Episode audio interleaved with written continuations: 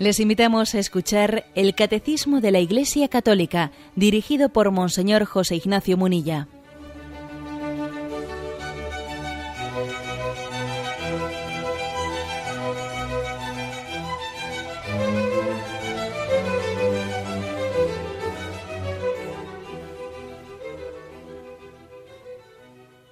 Cordial saludo a todos los oyentes de Radio María. Un día más, con la gracia del Señor, proseguimos el comentario del Catecismo de nuestra Madre la Iglesia. Habíamos adentrado en el programa de ayer en el tema de los ángeles, la creación del cielo y de la tierra, de lo visible y lo invisible, y dentro de esa parte del credo se habla de los ángeles. Y habíamos llegado hasta el punto 331. A partir de aquí hay eh, un apartado que tiene como título Cristo con todos sus ángeles. Dice el punto 331. Cristo es el centro del mundo de los ángeles. Los ángeles le pertenecen. Cuando el Hijo del Hombre venga en su gloria, acompañado de todos sus ángeles, le pertenecen porque fueron creados por Él y para Él, porque en Él fueron creadas todas las cosas, en los cielos y en la tierra, las visibles y las invisibles, los tronos, las dominaciones, los principados, las potestades, todo fue creado por Él y para Él. Colosenses 1.16. Le pertenecen más aún porque los ha hecho mensajeros de su designio de salvación. Otra cita ahora. Es que no son todos ellos espíritus servidores con la misión de asistir a los que han de heredar la salvación. Hebreos 1.14. Bien, habíamos hablado en el programa anterior de la existencia de los ángeles, habíamos hablado que es una verdad de fe su existencia, y habíamos también explicado quiénes son los ángeles, espíritus puros, que son enviados de Dios, servidores suyos. Bueno, pues ahora, en el punto 331 se hace una afirmación añadida que es importante. Es decir, no, no nos dirijamos a los ángeles, no pensemos en los, en los ángeles como algo al margen de Jesucristo, porque es que ellos han sido creados por Él y para Él, han sido creados por Cristo y para Cristo.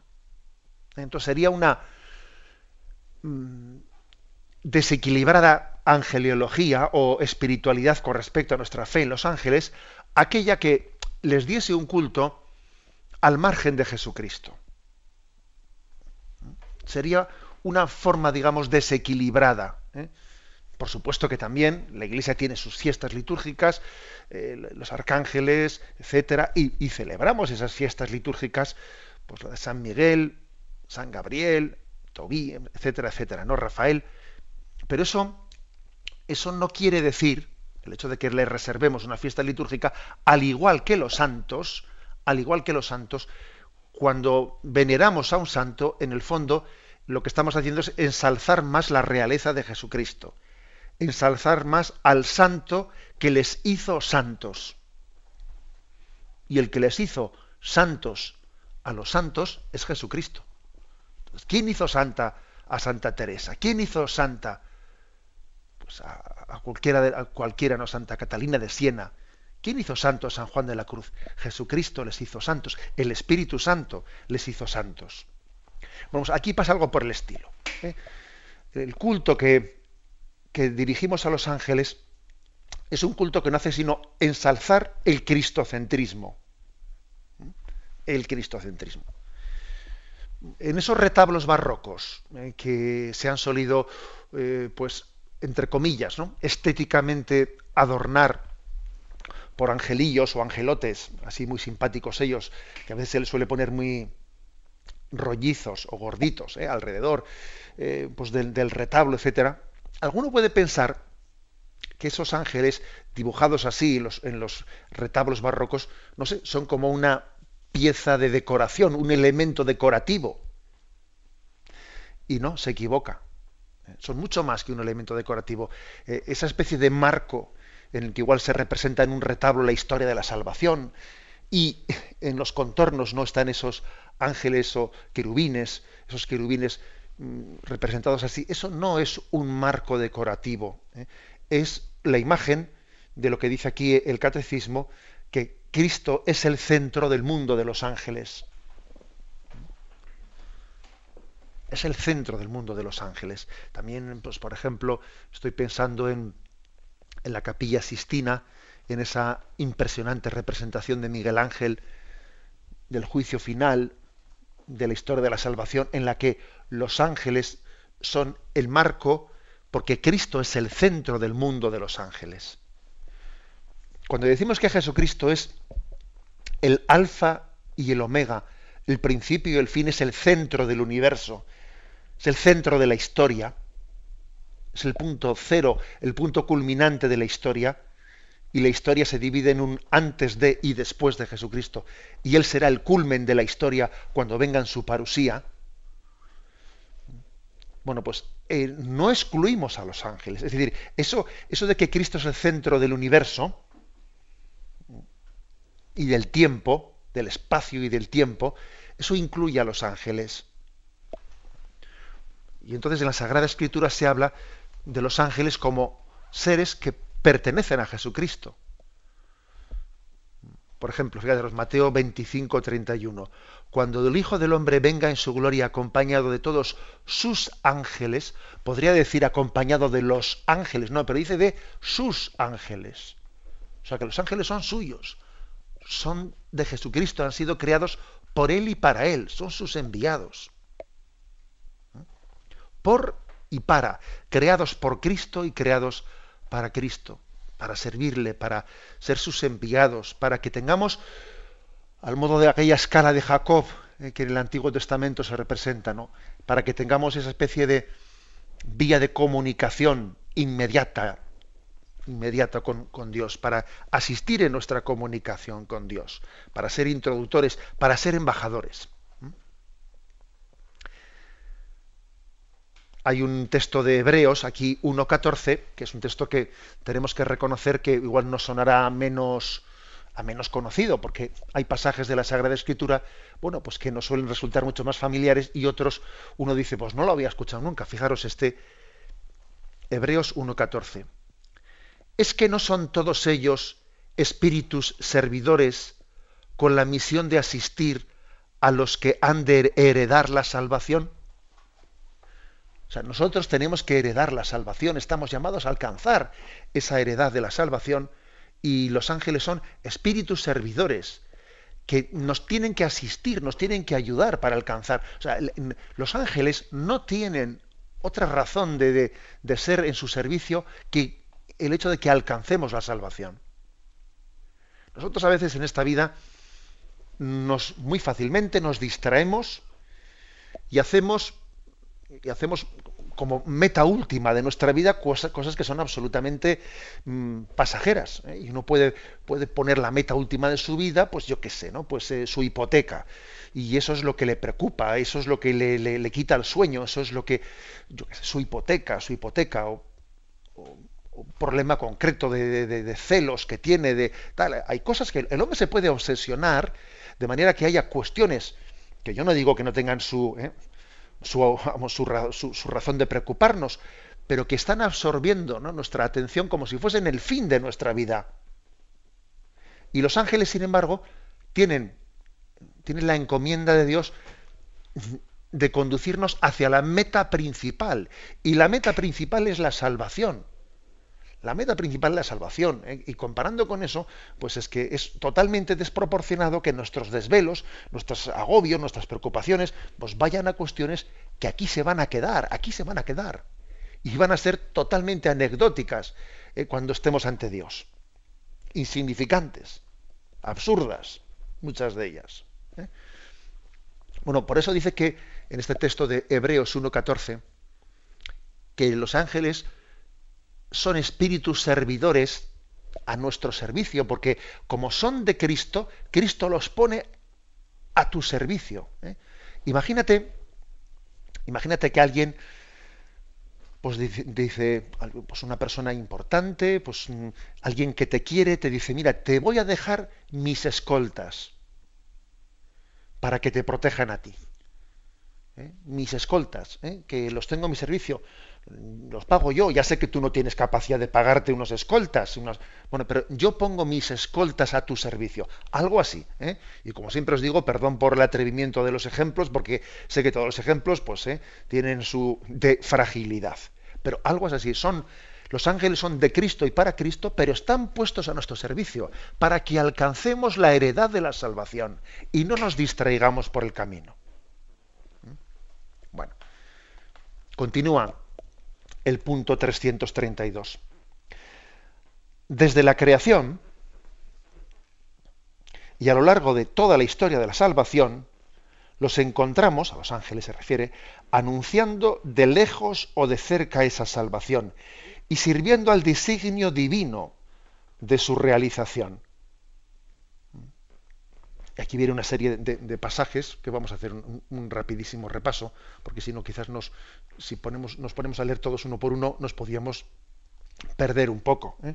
Pero hace un pequeño repaso en el Antiguo Testamento de cómo a lo largo de toda la historia de la salvación, desde la creación, ¿eh? dice aquí, es curioso que en, algunos textos bíblicos se les llama a los ángeles también hijos de Dios. ¿eh? Hijos de Dios. Por eso en alguna pregunta que algunas veces han hecho los oyentes, yo también les he dado a entender, o sea, he, querido responder que el término hijos de Dios, bueno, pues tiene distintas acepciones. ¿eh? El término hijos de Dios, en el sentido pleno que nosotros entendemos que es por a través de la gracia del sacramento del bautismo, ¿eh? es la acepción más plena, pero también es verdad que se habla del término hijos de Dios, todos los hombres son hijos de Dios en un sentido más lato, ¿eh?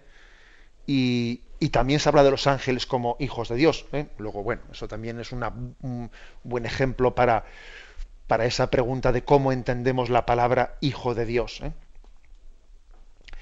Mm, habla, aquí nos pone, por ejemplo, unos, unos textos, como en el mismo paraíso terrenal, allí también eh, tiene su comparecencia. Por ejemplo, en Génesis capítulo tercero, versículo 24 dice, y habiendo expulsado al hombre, puso delante del jardín del Edén querubines y la llama de espada vibrante para guardar el camino del árbol de la vida. Bueno, pues en el, propio momento del Génesis, mm, de aquel paraíso terrenal, Dios también pone un ángel, ¿eh? Pone unos querubines guardando el paraíso, el paraíso, guardando el camino hacia el árbol de la vida. O, por ejemplo, en Génesis 21, 17, eh, también se hace referencia a, pues a, a, Dios que protege a Agar y a su hijo a través de los ángeles. Oyó Dios la voz del chico y el ángel de Dios llamó a Agar desde los cielos y le dijo, ¿qué te pasa, Agar? No temas porque Dios ha oído la voz del chico en donde está. ¿Eh? es decir, el ángel de Dios corre en socorro de la voz del hijo de Agar que, clama auxilio. Por ejemplo, Génesis 22, eh, 11. Ahí se detiene la mano de Abraham que va a sacrificar a su hijo Isaac cuando está a punto de detenerlo, perdón, a punto de sacrificarlo. Entonces el ángel de Yahvé desde los cielos le llama diciendo, Abraham, Abraham. Él le dijo, heme aquí, no sacrifiques a tu hijo. Ahora veo, es decir, el ángel de Dios es, parte de esa teofanía, de esa manifestación de Dios eh, ante Abraham. La ley es comunicada por su ministerio, dice aquí Hechos 7:53, vosotros que recibisteis la ley por mediación de ángeles y no la habéis guardado. Es curioso, ¿eh? Dice, vosotros que recibisteis la ley por medio de los ángeles. Bueno, mm, la ley fue dada por medio de Moisés, pero también aquí se habla de que la ley fue dada por medio de los ángeles. O sea, es decir, también los ángeles ¿eh? eran, fueron el marco, el marco de esa entrega de la ley a Moisés. ¿eh? Podemos imaginarnos, no, sé, pues en un esfuerzo, un esfuerzo también de, visión mística, ¿eh? como el momento de la entrega de la ley a Moisés está asistido por, por los ángeles, porque es un momento culminante, ¿eh? uno de los momentos cumbres de la historia de la salvación. Éxodo 23, mm, versículo 20 y siguientes, cómo conduce Dios a su pueblo Israel por el desierto eh, gracias a sus ángeles. He aquí que yo voy a enviar un ángel delante de ti para que te guarde en el camino y te conduzca al lugar que te tengo preparado. Pórtate bien en su presencia y escucha su voz. No le seas rebelde, que no, que no perdonará vuestras transgresiones, pues en él está mi nombre. Si escuchas atentamente su voz y haces todo lo que yo te diga, tus enemigos serán mis enemigos y tus adversarios mis adversarios. Mi ángel caminará delante de ti y te introducirá en el país de los amorreos, de los hititas, de los perecitas, de los cananeos, de los gibitas y de los jebuseos. Es uno de los textos más potentes ¿eh? En torno a la espiritualidad de los ángeles. Yahvé le dice a, a Israel, que va al pueblo de Israel que tiene que peregrinar a través del desierto, mira que yo voy a enviar un ángel delante de ti para que te guarde en tu camino. Aquí vemos ya, pues eh, comenzamos ya a ver eh, adelantada lo que yo, lo que después la doctrina de la Iglesia Católica habló del ángel de la guarda, del santo ángel de la guarda que cuida de cada uno, de cada uno de nosotros. ¿eh?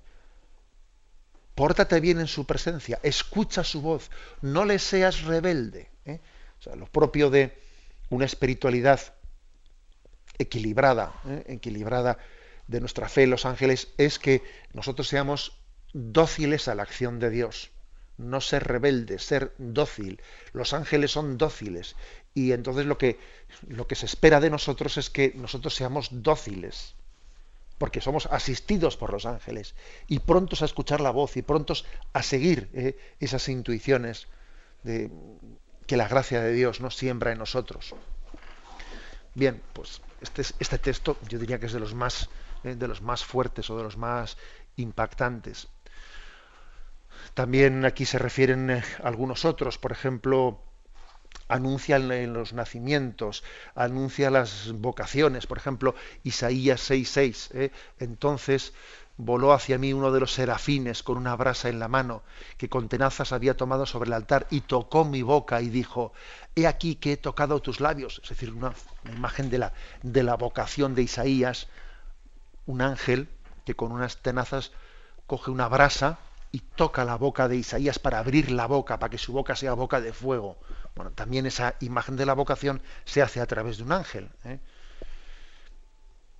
Asiste a los profetas, ¿eh? por ejemplo, Elías cuando, cuando va por el desierto escapándose y se, y se, mm, se deja ya morir, ¿no? porque no tiene fuerzas, se, se sienta bajo la sombra de una retama para dejarse morir ya y entonces dice que se acostó y se durmió bajo una retama, pero un ángel le tocó y le dijo, levántate y come. Y se lo dijo una y otra vez. Y entonces miró y vio a su cabecera una torta cocida sobre piedras calientes y se levantó y cola. Y con la fuerza, y comió, y con la fuerza de aquel alimento fue capaz de traspasar el, el desierto. Esa imagen de Elías asistido por el ángel pasando el desierto, es imagen de cada uno de nosotros, que también tenemos que atravesar el desierto de esta vida, porque esta vida tiene algo de desierto, al mismo tiempo que tiene sus oasis, y necesitamos en los momentos de desierto, especialmente la asistencia de los santos ángeles, como la tuvo Isaías, ¿no? Perdón, como la tuvo Elías. Y ese levántate y come, no te dejes, no te dejes vencer, no te dejes derrotar, levántate y come, es la voz del santo ángel que nos dice, levántate y, recurre a los sacramentos, levántate y no te dejes caer, levántate y ora, levántate y lucha. ¿Mm? O sea, como veis la, la Sagrada Escritura, mm, en los profetas, etcétera, nos, nos está también dando a entender, es como una pedagogía para que entendamos cómo obran los ángeles en nosotros. ¿Cuál es su forma de actuación? Levántate y come. Tenemos un momento de reflexión y continuaremos enseguida.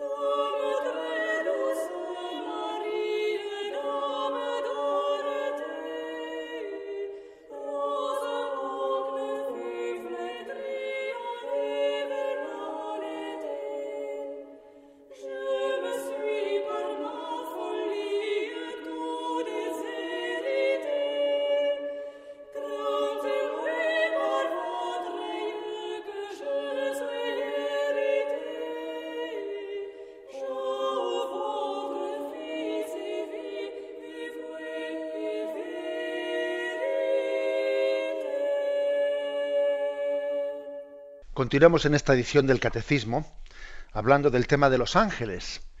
Y el apartado que estamos explicando tiene como título Cristo con todos sus ángeles. Y en la intervención anterior decíamos que, que no tenemos que pensar en los ángeles como seres al margen de Jesucristo, sino que ellos son el marco de Cristo, o sea, es, son, son creados por Él y para Él, puestos a nuestro servicio. El punto 333 dice, de la encarnación a la ascensión, la vida del Verbo encarnado está rodeada de la adoración y del servicio de los ángeles. Cuando Dios introduce a su primogénito en el mundo, dice, adórenle todos los ángeles de Dios. Hebreos 1.6. ¿eh? Adórenle todos los ángeles de Dios. Hay como dos momentos sublimes en los que nos, no sé, nos imaginamos especialmente con todo Cristo rodeado de la gloria de los ángeles, que son la encarnación y la ascensión a los cielos. El momento de la encarnación en el que María recibe el anuncio del, arcángel Gabriel. Nos imaginamos los coros celestiales allí presentes. ¿eh? Muchos santos padres así, así lo han descrito. ¿eh? Aunque fue, aunque fue el arcángel Gabriel quien tuvo el privilegio de realizar él ese anuncio, nos imaginamos el coro de los ángeles presentes en la encarnación y nos imaginamos también el, el coro de los ángeles presentes allí en el monte, en ese monte Sión, en la ascensión de Jesucristo a los cielos. Bien, pues mm, esto, eh, afirmado así, después nos, se nos permite concretarlo, ¿no? Por ejemplo, protegen la infancia de Jesús. ¿eh?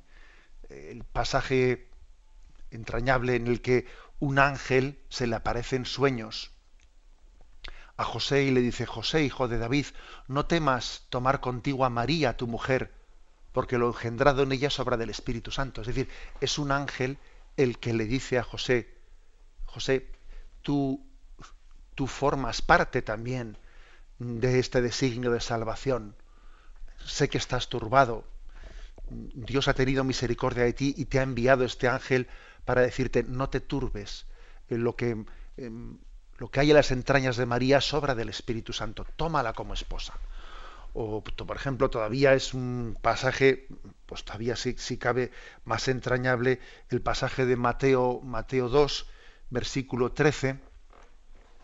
Mm, después que ellos se retiraron, el ángel del Señor se apareció en sueños a José y le dijo, levántate, toma contigo al niño y a su madre y huye a Egipto y estate allí hasta que yo te diga, porque Herodes va a buscar al niño para matarlo. El aviso del ángel, Dios envía un ángel para avisarle de los peligros.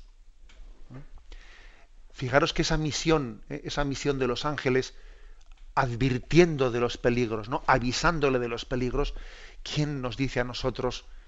Eh, que en nuestra vida no estemos siendo continuamente asistidos, continuamente siendo protegidos. Es verdad que tenemos que creer en esto en la fe. ¿eh? O sea, le decía yo ayer a un oyente que llamaba en el turno de preguntas que no es prudente que intentemos identificar pues, la asistencia de los ángeles de una manera sensacionalista. Es que yo no te sentí ni, o sea, no, es bueno que eh, no, no, es sano espiritualmente que intentemos, pues como eh, casi, iba a decir yo, materializar la asistencia de los ángeles en visualizaciones, en hipotéticas visualizaciones, es que yo vi algo, o, no, eso no es sano espiritualmente. Pero sí en la fe, en la fe, eh, nosotros sabemos que Dios nos está protegiendo a través de los ángeles y de cuántos peligros no estamos siendo, siendo librados y cómo estamos siendo conducidos en medio de las dificultades de la vida. Lo podemos suponer, eh, fácilmente lo podemos suponer, a tenor de lo que hizo en la Sagrada Escritura, con los profetas, con Jesucristo. ¿eh? El hecho de que Jesús fuese reconfortado en la agonía, ¿eh? lo dice Lucas 22, 43, estaba en la agonía de Gesemaní, un momento en el que Jesús casi asusta ¿eh? asusta por verle tan débil, sudando, sudando sangre. No parecía el, Hijo de Dios. Asusta ver su, su debilidad, ¿no? como varón de dolores ante el cual eh, escondían, apartaban la mirada. Bueno, pues en ese momento tan duro, un ángel le consolaba. Un ángel le consolaba.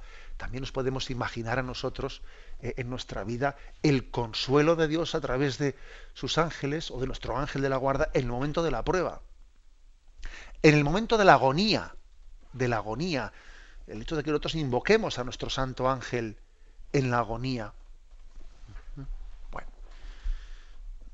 bueno pues eh, hay muchos más, hay muchos pasajes más, ¿no? Pero mm, es una, es todo un elenco a decir, esta es la historia de la salvación, esta es la realidad. Nosotros percibimos la realidad de una manera corta. O sea, vemos los hechos, ¿eh? igual que ocurre en la historia humana, porque también en la historia humana nosotros no, vemos la trastienda. ¿eh? Leemos el periódico y allí leemos lo que nos quieren contar, lo que nos han querido contar, muchas veces deformado, por cierto. ¿eh? Pero la trastienda de lo que hay ahí detrás, de lo que ha ocurrido, dice uno, bueno, madre mía, detrás de esto, ¿qué es lo que habrá?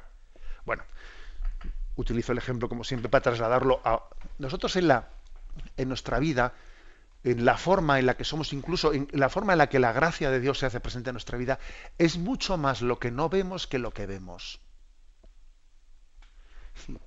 Y algún día nos maravillaremos viendo cómo hemos sido asistidos por Dios, incluso siendo inconscientes, incluso siendo desagradecidos, porque es que es curioso, ¿no? Fijaros, por ejemplo, lo que puede ser el que alguien esté siendo asistido por el ángel de Dios por los ángeles de Dios, por su santo ángel de la guarda, sin que en toda su vida se haya dirigido a Él, sin que en toda su vida haya hablado con Él. Oye, ya tiene paciencia Dios, ¿eh? De poner junto a ti un santo ángel de la guarda para que cuide de ti, para... Y tú, ¿eh? Y tú, no sé, ni, te diriges a Él, ni, ni, ni tienes el más es muy duro, ¿no? Es, como si, imagínate, alguien eh, pues te pone un guardaespaldas para que te cuide en una situación de peligro y tú al guardaespaldas nunca ni le miras a la cara, ¿no? Ni, nada, nada, ni pasan los años y el guardaespaldas como si fuese una farola. Oye, que es una, ¿eh? que es una persona que, está cuidando de ti, ¿no? Pues algo así puede ocurrir en nuestra vida. la Sagrada Escritura refiere cómo los ángeles sirven y están presentes en la vida de Cristo para que también nos demos cuenta de cómo están presentes, de qué manera estarán presentes en la vida de los que somos hermanos menores de Jesucristo y redimidos por Él.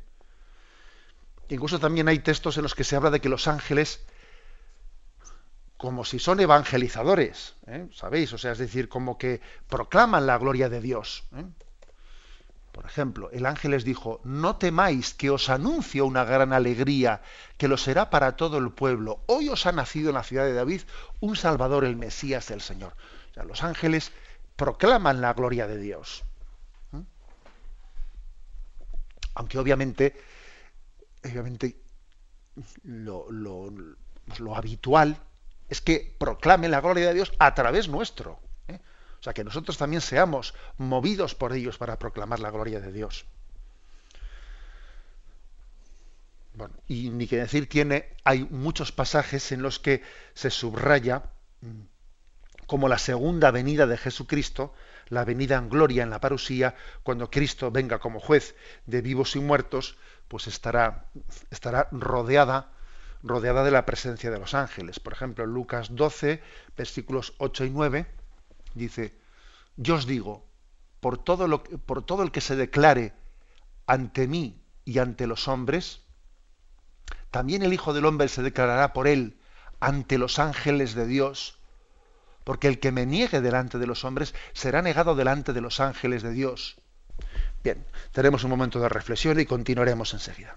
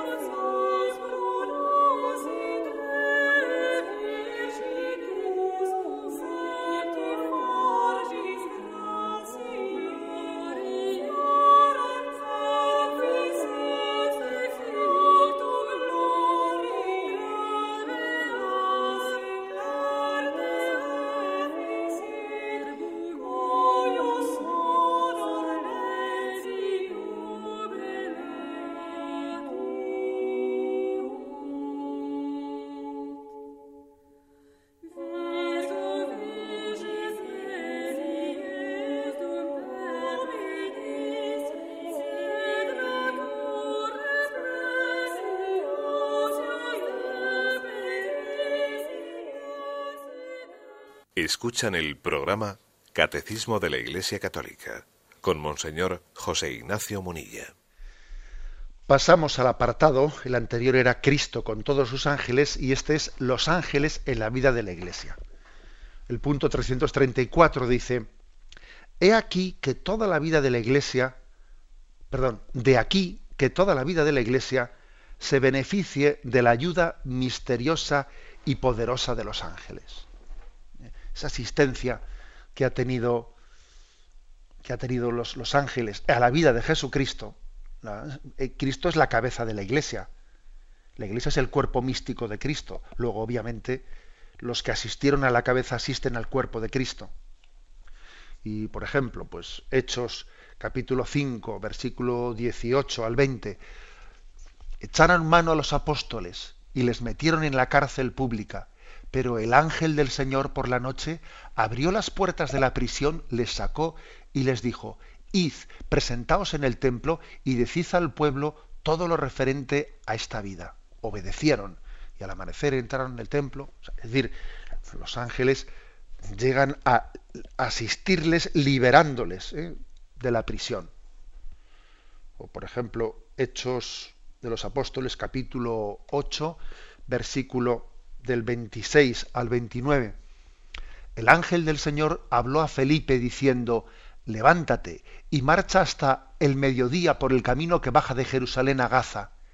Es desierto. Se levantó y partió. Y he aquí que un etíope eunuco, alto funcionario de Candace, reina de los etíopes, que estaba a cargo de todos sus tesoros, eh, regresaba y entonces el ángel le envía a Felipe para, para evangelizar aquel etíope y le bautiza. ¿eh? el ángel eh, le, le, envía a la iglesia a predicar. o sea que también en los hechos de los apóstoles vemos cómo los apóstoles son asistidos por los ángeles como Jesucristo era asistido por los ángeles. Lo que quiere decir que nosotros tenemos que darnos cuenta de que la iglesia de Cristo es asistida por sus ángeles. Y en esto pensamos poco, ¿no? Claro, uno dice estas cosas y dicen, pero bueno, este, estos discursos son unos discursos un poco eh, desencarnados, ¿no? Fuera de la realidad. Oiga, mire usted, hablamos, hablamos desde la fe y desde la revelación de la Sagrada Escritura. La revelación de la Sagrada Escritura nos da un conocimiento de la realidad mucho más profundo que el que podemos tener únicamente a través de unos juicios racionales lo que estamos diciendo no es irracional, no, no. Es un conocimiento que va, es más allá de la razón. Es suprarracional, pero no es irracional. ¿Eh? los santos ángeles están asistiendo al Papa, están asistiendo a la Iglesia. ¿Mm? Bien, el punto 335. En su liturgia, la Iglesia se une a los ángeles para adorar al Dios tres veces santo. Invoca su asistencia. Así en el súplices te rogamos, te pedimos humildemente del canon romano, o el imparadisum deducant te angeli, al paraíso te lleve los ángeles, de la liturgia de los difuntos, o también en el himno querubínico de la liturgia bizantina, y celebra más particularmente la memoria de, los, de ciertos ángeles, como San Miguel, San Gabriel, San Rafael, los ángeles custodios. O sea que en la liturgia, primero, eh, aquí como veis el catecismo también hace referencia a la liturgia oriental, a la liturgia bizantina. Eh. Primero que nosotros tenemos la memoria de eh, San Miguel, San Gabriel, San Rafael y los santos ángeles custodios. Eso es lo primero. Pero no únicamente eso, es que además también pues, por ejemplo, en el, en el canon romano, en el primer, eh, ese primer canon, en el que le llamamos canon romano, hay una expresión que dice que este sacrificio se ha llevado por tus ángeles ante tu presencia. Aquí en San Sebastián hay una iglesia, una iglesia en la que el altar, en vez de tener unas columnas, pues eh, para sujetar el altar, tiene unos ángeles que están debajo, debajo del altar, eh, como si fuesen ellos los, ¿eh? los pivotes que sostienen el altar, unos ángeles. Y la verdad es que es una evocación maravillosa de esa parte del canon romano que dice que este sacrificio se ha llevado por tus ángeles ante tu presencia. Los ángeles son como la patena de la iglesia que eleva el sacrificio de Cristo y lo ofrece al Padre. Mm, y también aquí hay una referencia hermosa, muy hermosa, a, la liturgia de los difuntos. Al paraíso te lleven los ángeles. podemos pensar que los ángeles, igual que decimos, ¿no? que en el momento de la ascensión de Cristo a los cielos es un momento en el que eh, toda la angeleología eh, llega a su culmen porque Cristo asciende más alto que todos los ángeles y es, digamos, de alguna forma eh, en, pues, entronizado ¿no? en, torno, en torno a ellos, ¿no? ellos forman parte del escabel de sus pies. ¿no? Bueno, pues también nosotros podemos pensar que el momento de, de partir de esta vida y de presentarnos delante de Dios, no nos presentamos solos. Cristo nos envía a sus ángeles para presentar al paraíso te lleven los ángeles. ¿Eh? Qué importante es que crezcamos en sensibilidad. ¿no? Tengamos en cuenta que uno de nuestros problemas principales es el materialismo. ¿eh?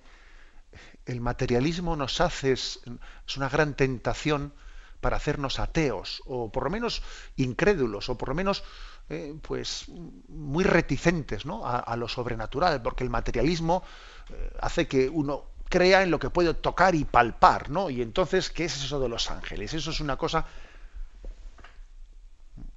tenemos que pedir la gracia a nuestros ángeles también de que nos sanen de la herida del materialismo, ¿eh? que conlleva una incredulidad. ¿eh? en nosotros fácilmente una, una incredulidad. O a veces, por ejemplo, hoy en día la versión de ese materialismo pues consiste en, ¿qué voy a decir yo? Pues eh, reducir los ángeles a una especie de creación propia, como si fuesen una especie de mitificación de la propia espiritualidad, una cosa así, ¿sabes? ¿Eh? Como si fuesen, bueno, pues un, un recurso, ¿eh? un recurso nuestro que estamos como proyectando. No, mire usted, los ángeles son seres creados por Dios, seres espirituales, que tienen una entidad, pues como, tan real como la tuya y la mía. Bueno, bien, pues eh, digamos que en la liturgia, en la liturgia, que es lo que estamos aquí hablando, el punto 335, pues es que es obvio. ¿eh? En la liturgia se habla de los ángeles como aquellos que están asistiendo a la liturgia divina, los que proclaman a Dios santo, santo, santo es el Señor, Dios del universo. O sea, los ángeles son adoradores del Cordero que está sentado en el trono y nos enseñan a adorar.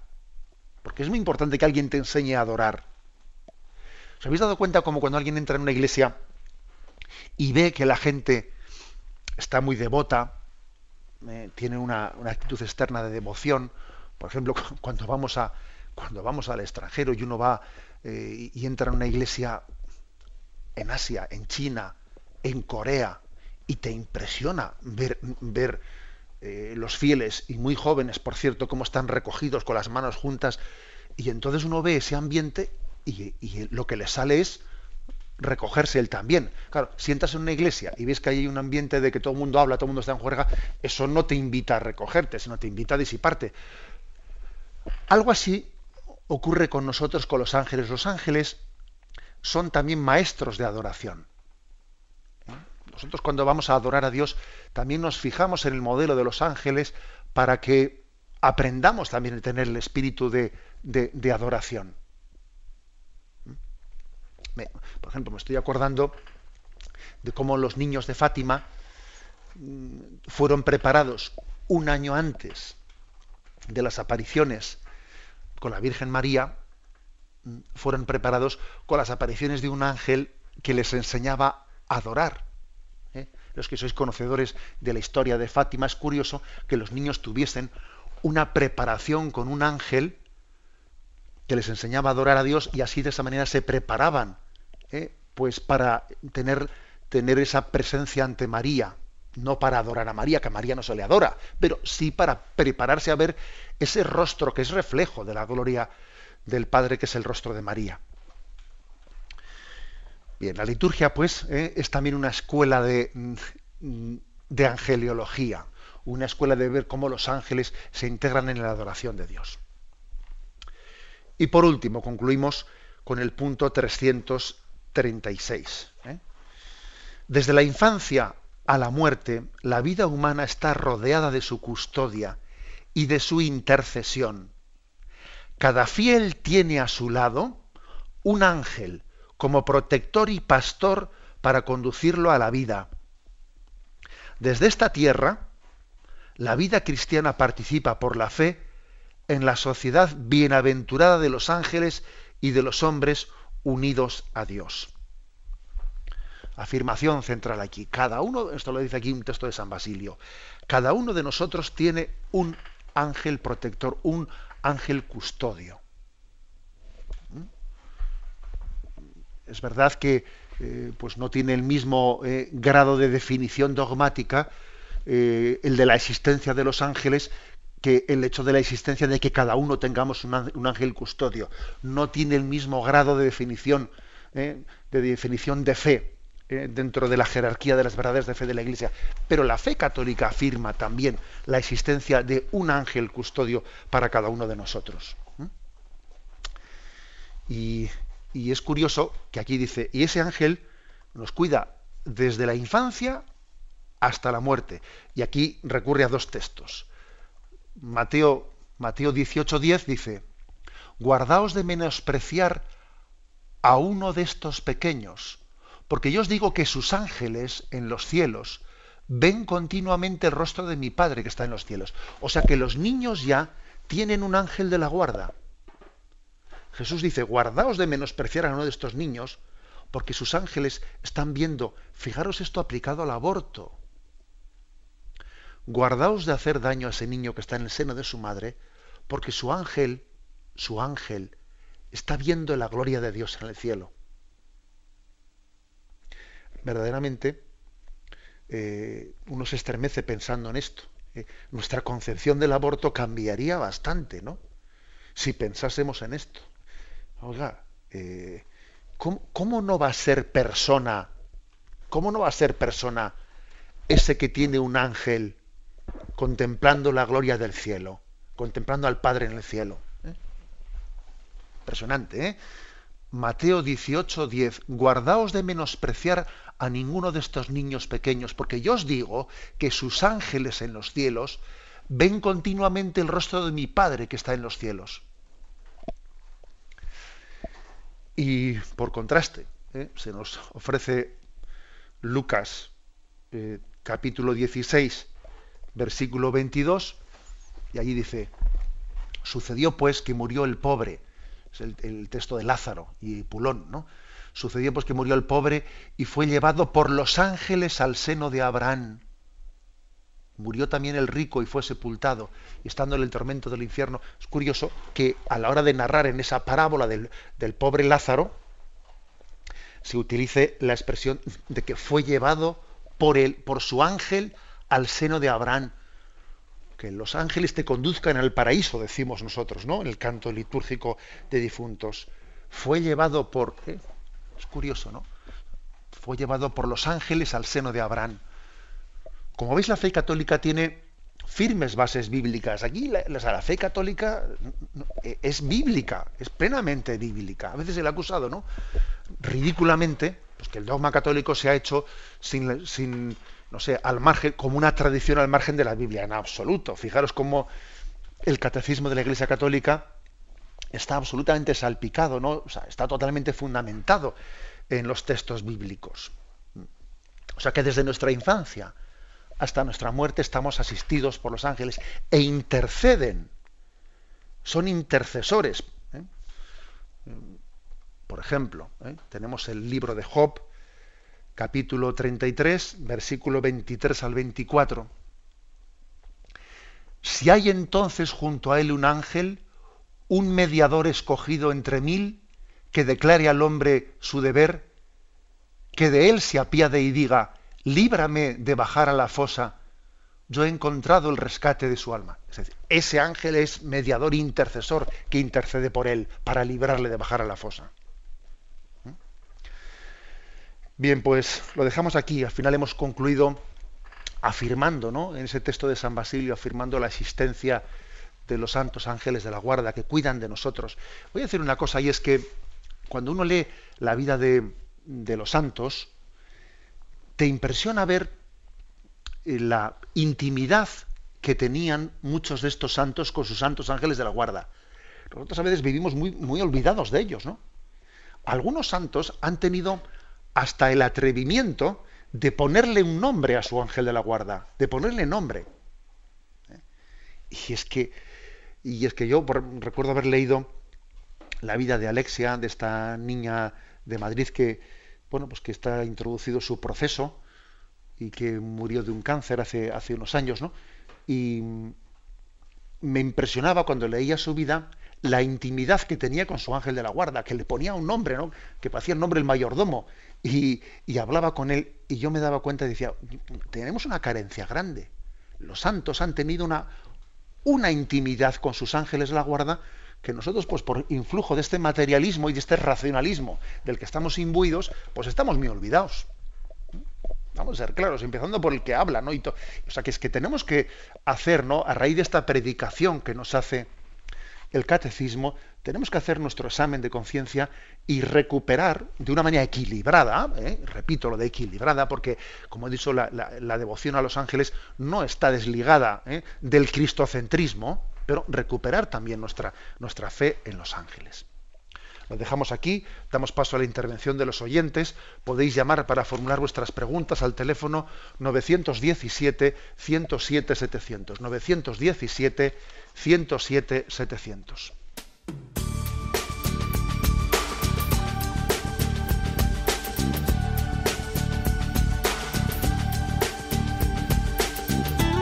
Radio María le ofrece la oportunidad de recibir en su casa sus programas favoritos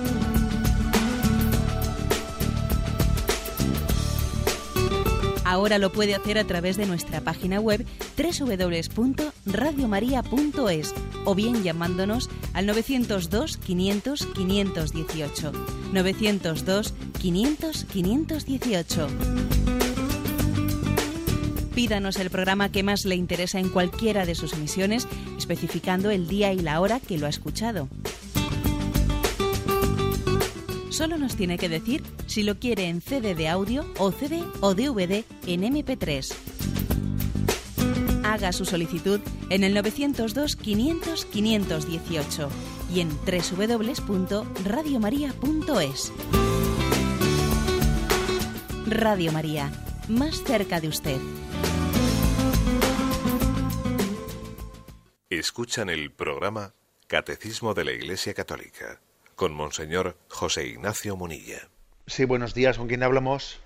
Buenos días, con Inmaculada de Málaga. Adelante, Inmaculada. Estoy un poquito acatarrada, es la primera vez que tengo la suerte de entrar en el programa. Adelante, Inmaculada.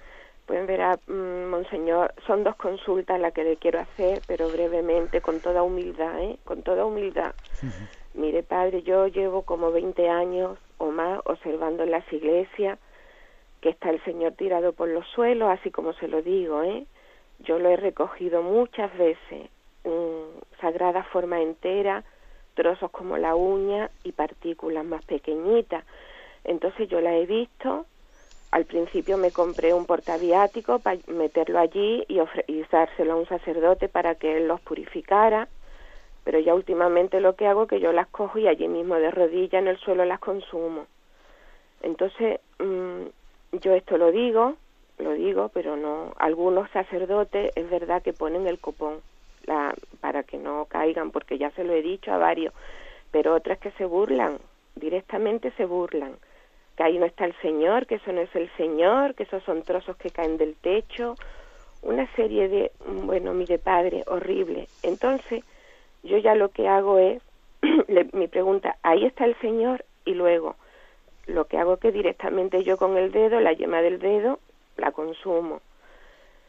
Y yo digo, Monseñor, esto da lugar a esto otra, otra pregunta que le voy a hacer. Tengo amigas que los tienen en sus casas porque la han cogido entera. La Sagrada Forma entera la tienen en sus casas, el Santísimo. Otra se ha comprado una custodia y la va recogiendo de tantos años, lleva recogiendo todas las partículas pero de 20 años, ¿eh? Y las tiene, y ya ha formado una sagrada forma entera, entera, que la tiene allí, yo la he visto, la tiene en su casa. Y yo digo, ella tiene autoridad para hacer eso, esas partículas están ya corrompidas después de tantos años. Esas son mis dos preguntas, se las hago con toda humildad, ¿eh? De acuerdo, bueno, gracias por su, por su transparencia. Vamos a ver, pues evidentemente usted me está hablando de algo que, que, es, mm, que no es ni medianamente normal. Eso de que alguien recoja una forma y la lleve a su casa y la tenga allí como adoración, yo algún caso he conocido y por supuesto que yo lo he desautorizado radicalmente. Radicalmente.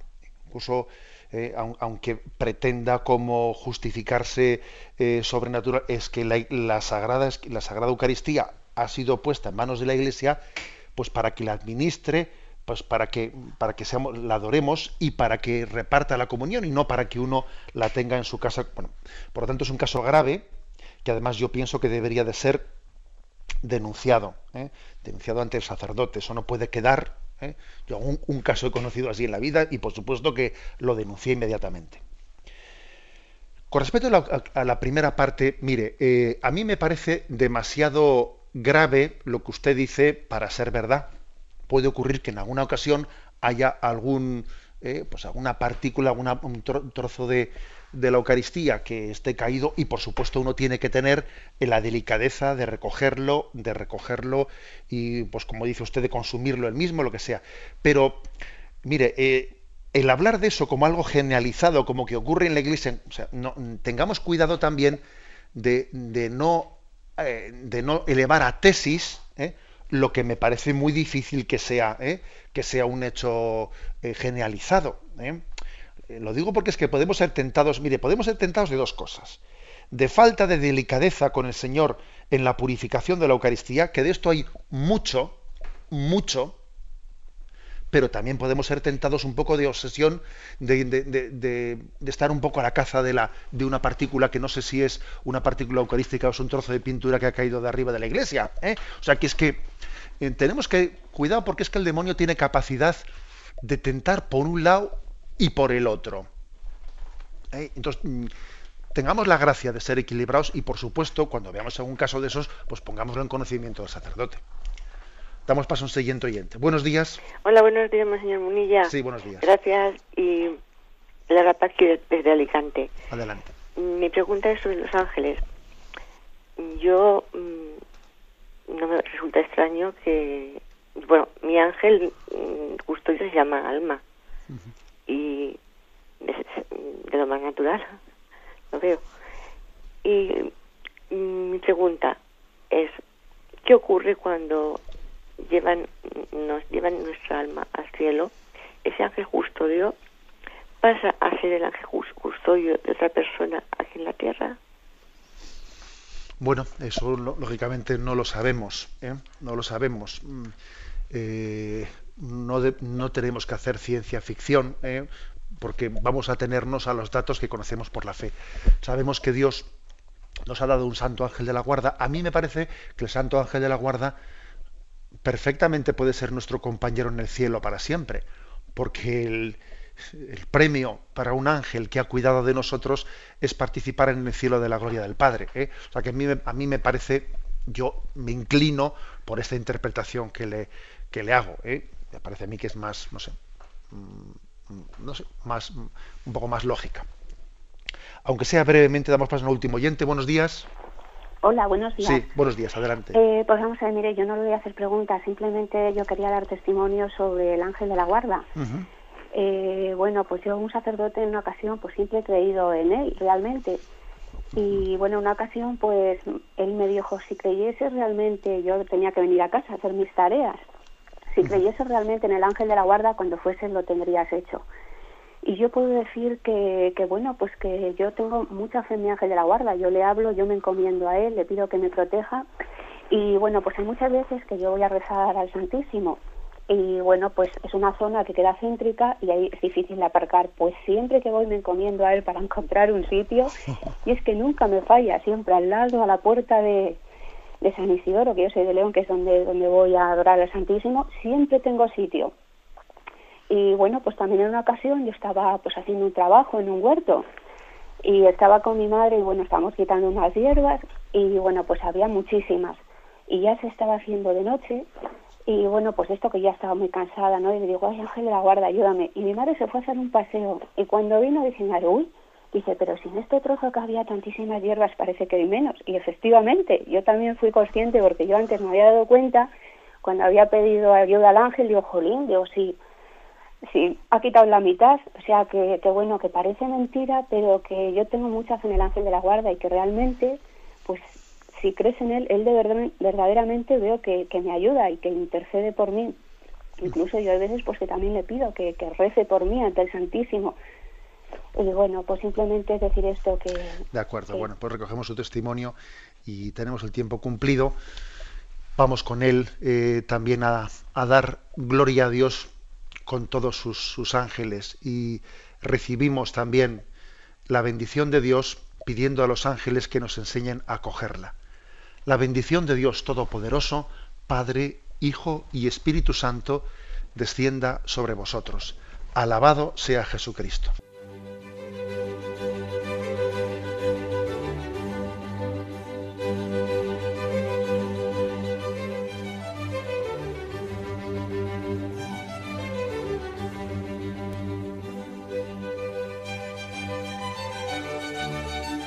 Han escuchado en Radio María el Catecismo de la Iglesia Católica, un programa dirigido por Monseñor José Ignacio Munilla.